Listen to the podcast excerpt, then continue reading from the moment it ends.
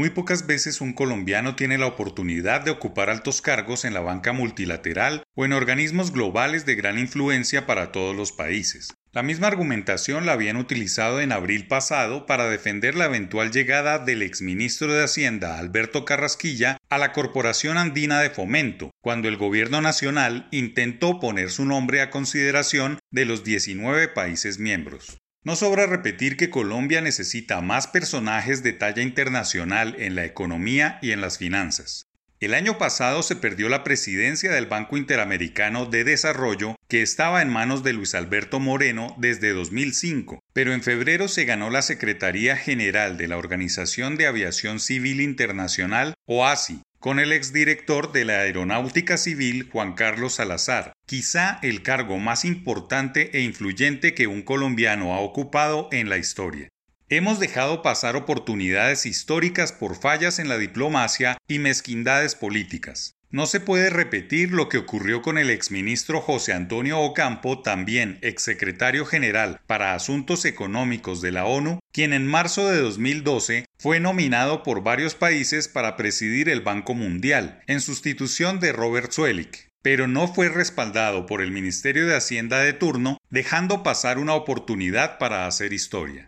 Ahora hay una nueva oportunidad en la CAF, luego de que Carrasquilla retirara su nombre. Oficialmente, las autoridades económicas de Ecuador, Perú y Colombia han postulado al exministro colombiano y funcionario del BID, Sergio Díaz Granados, para la presidencia de la Corporación Andina, elección que debe hacerse sin dilaciones y según los estatutos el próximo 5 de julio. De cumplirse con lo pactado con Ecuador, Perú, Brasil y Uruguay, no tendría dificultad que un colombiano llegara por primera vez a este cargo, pero el eje populista de la Bolivia de Evo Morales, la Argentina de Cristina Fernández y el México de López Obrador están sincronizados en lo político para torpedear la iniciativa colombiana. La estrategia que han puesto a andar no es solo recoger los votos para el otro candidato Cristian Gonzalo Asinelli, subsecretario de Asuntos Estratégicos del gobierno argentino y exfuncionario de la CAF, sino intentar aplazar la votación para torcer el voto del nuevo gobierno de izquierda de Pedro Castillo, quien solo tomará las riendas del país a finales de julio.